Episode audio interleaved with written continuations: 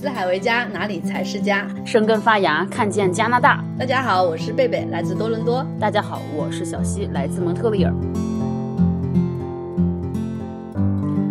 这一期呢，我们俩也终于要聊聊这个 Chat GPT 了。这个 Chat GPT 感觉已经火了有两三个星期了，是吧？就感觉两三周之前就是 out of nowhere，就突然就爆了，所有的自媒体，不管是中国的还是外国的，都在。聊这个事情，然后呢，我们俩也赶快赶趟儿，然后把这个东西玩了玩。贝贝玩的怎么样？听说你玩挺嗨。其实，呃，在北美这边好像没有国内那么爆。在十一月份它刚刚发布的时候，那时候是北美最爆的时候。那会儿我其实也玩了一会儿，但是因为大家周围没什么人玩嘛，然后这个中国圈好像没有什么人注意。十一月份的时候，我分享完跟朋友聊的时候呢，大家都不知道这个东西。其实像这个 ChatGPT，就是它是二零二二年，应该就是十一月份。发布的，当然刚开始的时候它肯定是小小的嘛，大家可能就是哎，有人觉得它好，可能在圈子里面一点一点一点，但是在今年一月份的时候，感觉它就触到了这个爆点，然后开始成了一个全民全民开始想办法玩它的这个过程。在国内一下子引起公众关注，是因为微软向 OpenAI 这个公司注资了一百亿美元的资金。果然，对对对。但是其实，在他爆之前，在我们这个小圈子里也发生了一件事儿，贝贝，我不知道你记不记得了，就是咱们有一个群，然后里面有一个姐姐说，哎，我觉得这个 Chat GPT 可以写写，因为前两天孩子的学校，就多伦多的一个学校，要求家长去开家长会，说现在孩子们都拿这个写作业，该怎么办？嗯，哎，觉得现在这是一个特别值得去有一点争议的一个话题。后来才爆出来数据说，现在已经调查美国的大学生，有百分之八十九的人。都拿这个写作业，这已经就是 majority 的 majority 了，就是非常大量的一个东西。然后当时我们看了之后说，哎，这个东西真的那什么？然后突然开始爆，然后咱们才开始去玩嘛。对，其实，在我们中国圈爆之前，其实北美已经很多人在用了。然后我想分享一下，我前几天我在用这个 Chat GPT 写一一篇演讲稿哈，就是因为我参加 Toastmaster 这个演讲嘛，然后我当时。就说好，那我就用一下这个 Chat GPT 吧，看看它到底能写出怎么样的演讲稿。我设置了几个定语，比如说我让它写一篇幽默的，呃，关于吸引力法则的演讲稿。然后呢，我让它写一篇动情的。然后两篇写出来，你会发现它的这个就是认知方面、知识方面，它是非常非常充分的。它写出来的这篇，你就你看完之后就觉得哇，这写的比我好。然后呢，第二个想法就是。就我活着还有什么意义？就是你拿来就可以现成就完全用，然后你看完之后，我就想，如果我拿来全部用，好像心里有点不好意思，会觉得，诶，这个到底道不道德？有这种想法哈。然后我后来拿了这个演演讲稿之后呢，我就改了一些它其中的一些案例。和其中的一些个人的感受，我加了个人的情感的东西，关于吸引力法则，我的想法呀，然后我的一些自己发在自己身上的案例，去参加了这个演讲之后，我就得到了 best speaker，所有人都说哇，你这篇演讲稿写的很好，知识点都很充沛。然后当时我就心里非常的有罪恶感，我就想，嗯，我这个时候应不应该公布一下，说我是在 Chat GPT 的帮助下写出了这篇演讲稿呢？但是后来我又犹豫了一下之后，觉得，嗯，那还是。不要分享这个信息点吧，因为我就觉得我们现在是在这个工具的帮助下写出了这篇演讲稿，就好像我在上网搜索，比如说吸引力法则的一些知识点，然后搜索这些点集合之后，我写出来这篇演讲稿。其实这个好像背后的逻辑是一样的，只是说现在这个 Chat GPT 比这种 Google 搜索更加智能、更加高级。啊，这个是我要分享的，我使用 Chat GPT 在生活中的一个案例。哇，我觉得那这一点上，其实你比我强，更加的能从善如流。其实第一眼我看到这个东西的时候，我是有恐惧的，我是有害怕的，因为所谓的第一波觉得能掌握到这个东西，不管它是真掌握还是假掌握，其实就开始已经在，已经有一大批人开始做这样的视频，就说哇，那个怎么样利用 Chat GPT 抓住当下的风口的几个要点。什么家长一定要抓住这个机会，让自己的孩子在学习上面更进一步。然后当时我就我就懵了，我说你们这些人是不是对我们家长有什么刻板印象呀？你就觉得这个东西来了是为未来准备的，觉得我们就能承接吗？我觉得我们自己还会很恐惧。就像刚才你说的，不过你刚才也吓着我了，怎么就说我们的人生没有意义了？那这个有点夸张，是不是？我觉得这是可能更多人的天性吧，就面对一个新鲜的事物的。一个所谓很来势汹汹的一个感觉，就是我首先第一点我是真的很害怕的。然后当时就那个咱们那个群里面那个姐就聊到说，要不要就是要不要同意小朋友拿这个写作业哈？因为像你，比如说，如果你只是在头马圈子里写一篇稿子，其实没有说呃牟利或者是去伤害到谁，我觉得其实问题不是很大。但是我们的孩子，其实我们至少几十年来送到学校里面就是考试、学习、考试出成绩，然后现在好像感觉有了一个随身携带的一个可以作弊的一个东西啊，这个现在就是在伦理道德上面会有很大的一个问题。当时其实，比如说作为一个人或者作为一个家长，你 in general 去觉得，哎，这个东西肯定是要因势利导，就是要那个让孩子让至少所有的要跟上这个时代去学。但是现在你知道吗？就是我问了在科技圈里面的这个人，就是现在他们在学校里面又发了一个类似于不知道什么软件还是什么东西，就是说一眼可以看出来你这个作业是不是 Chat GPT 做的，意思就是说这个东西现在被一刀切了。这个东西是让我更加 shock、更加震惊的，就是说。所有的人，不管你是像我一样恐惧，或者像有的一些野心家，他在非常开心的去拥抱这个时代的潮流。但是，作为最受影响的未来的孩子，我们学校的一代，学校选择态度是一刀切。我是觉得有一点不可思议了。但是，如果是站在同理心的角度去想，我觉得他们可能也恐惧吧。就是在我们还没有想好怎么去利用这个工具的时候，那我们就只能先把它给给砍掉。这个可能是更多的作为一个普通大众的态度，也许像那些什么教育专家或者是人类什么伦理学的专家，他们要去讨论这个问题，就说这个东西真的已经是百分之八十九了，大学生在做，你想剩下的百分之十一，我感觉他都要被孤立了。他觉得哇，我很清高，觉得我不用这个东西去作弊，但是其实你已经是一个汪洋大海中的小岛的感觉。我你的那恐惧感我非常理解，就是为什么我当时看完他写的演讲稿，为什么觉得人生没有意义？因为我们可能一定程度上我们是一个文字工作者嘛。比如我写一篇头马稿，以前可能要收资料，要去呃看案例，可能需要花一天时间吧。如果想要写写出一篇很好的，但是我发现这个工具真的就几秒钟时间写出了我看下来觉得很不错，可以拿马上拿出来上台去讲的稿子。这个是让我觉得真的，呃，还是挺恐惧的。然后第二个呢，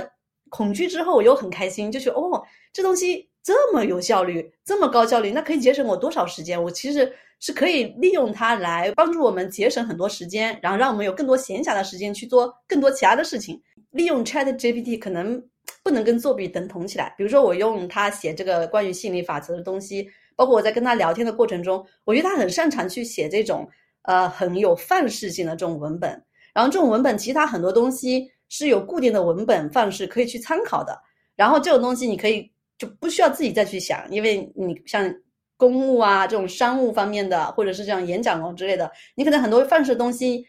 拿出来用，再加上自己的个人情感，补充进自己独有的一些分享、一些想法，那它就变成了一个你在利用一个工具的情况下提高你效率的一个新的工作方式。就像你比如说写这种论文哈，因为我没有看过他们的论文，也不知道这个整个大家这个教授什么想法。但如果是说因为利用 Chat GPT 然后否认这个论文，或者说认为它就是作弊就是抄袭，那我们是不是就不要用 Google 搜索的这个工具？因为我们写一篇论文或者写一篇文章，我们肯定需要搜索资料嘛，然后也要去去网上查那个其他人的想法呀，看看大家怎么想。那我们是不是也不能用这些东西？因为你看了这些东西之后，这个东西就是网上你集合大家的智慧，然后再加入自己独特的这种想法跟经历，然后变成了一个新的一个你的一个输出的一个一个文章一个论文。但我就觉得这是一个新的东西，我现在暂时用下来，觉得是它是一个进阶版的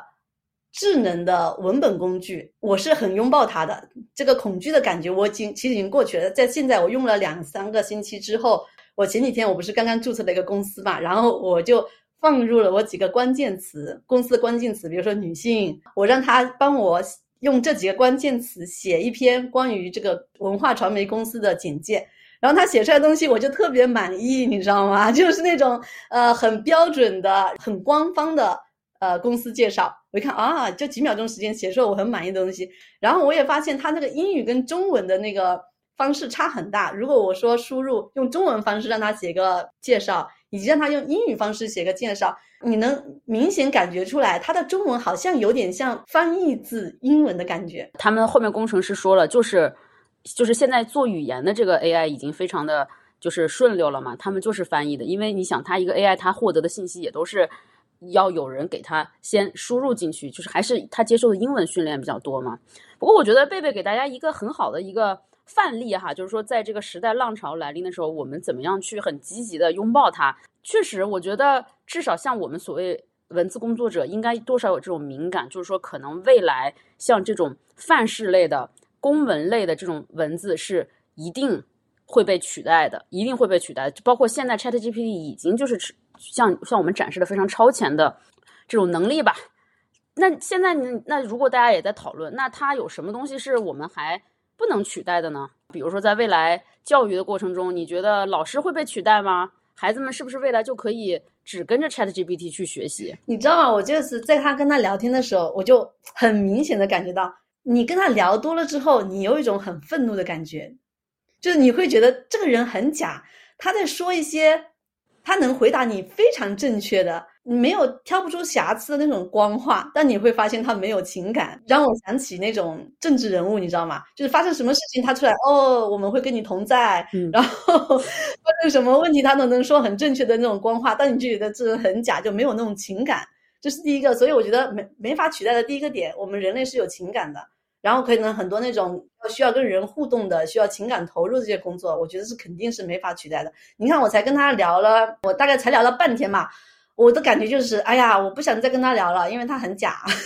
第二个，我跟他聊完之后，他会给你很多很正确答案、案例、想法，但是这些东西是他搜集网上的一些，就你网上有什么，他才能提供这些东西。但你会发现很多东西，你再怎么加定语，它它表达不出你想要表达的东西，就是你本身独有的那些案例，独有的对生命的思考，就你特别独特的东西，它是你问了我不管加多少定语，或者是问了很多问题，它很难给你提供一个你准确想要表达的东西。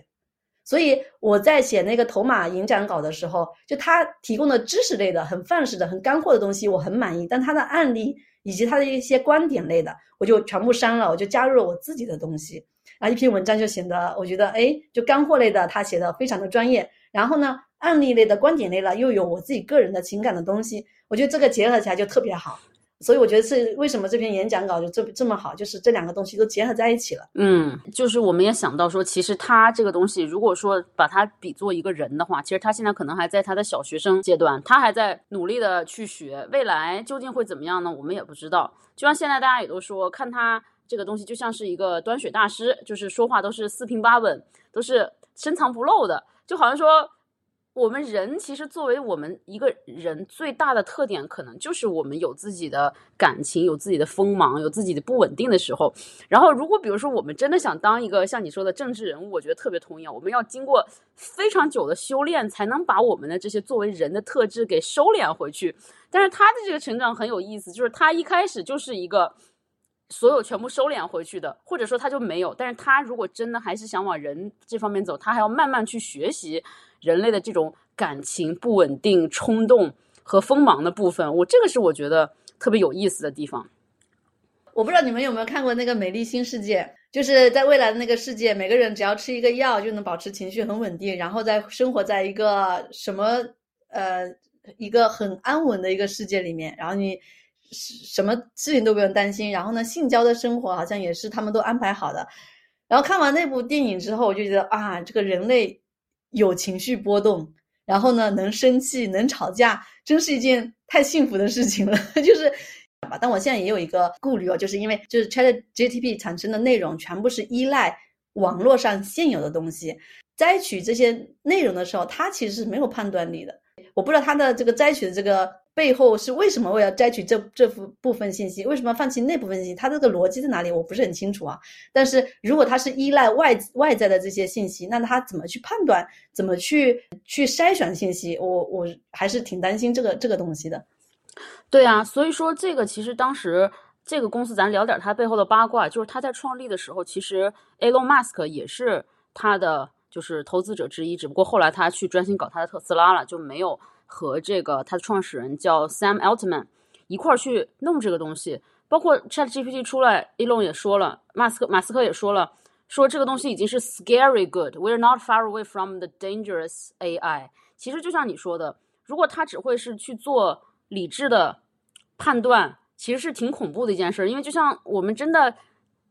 作为人，现在我们以前想要摒弃的所有的那些小小脾气啊，什么这些哭哭闹闹啊，已经成了我们作为人最后能守住的东西了。你发现没有？未来这个东西，就像现在，我觉得。政府相关部门应该他们也要去做这方面的 regulation 吧，就是哪些东西是可以做，哪些东西是是不能做。这已经不仅仅是说孩子们交作业的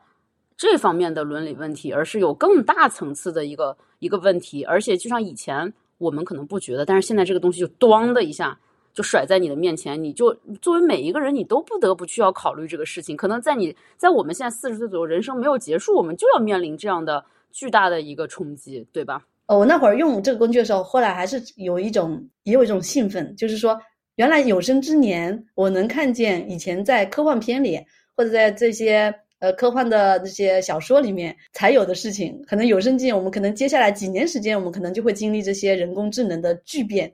然后觉得哎，还是挺幸运的，可以看看这个世界到底会怎么样的一个变化。哎，我觉得你的这个人生态度特别好，就是面对未来的变化，就是要有一种欣喜的感觉，因为反正不管你。爱不爱他都是会来。我跟你稍微讲一讲他这个创始人的这个八卦哈，估计你你是不是可能会对他的这种经历有共鸣，很有意思。就说这个 Sam Altman，他是美国密苏里人。密苏里可能说起来你没啥概念，我可能把你给你比一下，就是说他是一个农业大省，就是整个这个地方大家都是养牛养羊的。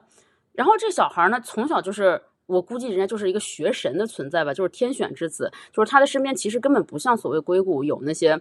呃，这种环境去学习这种电脑，但是他自己从小就是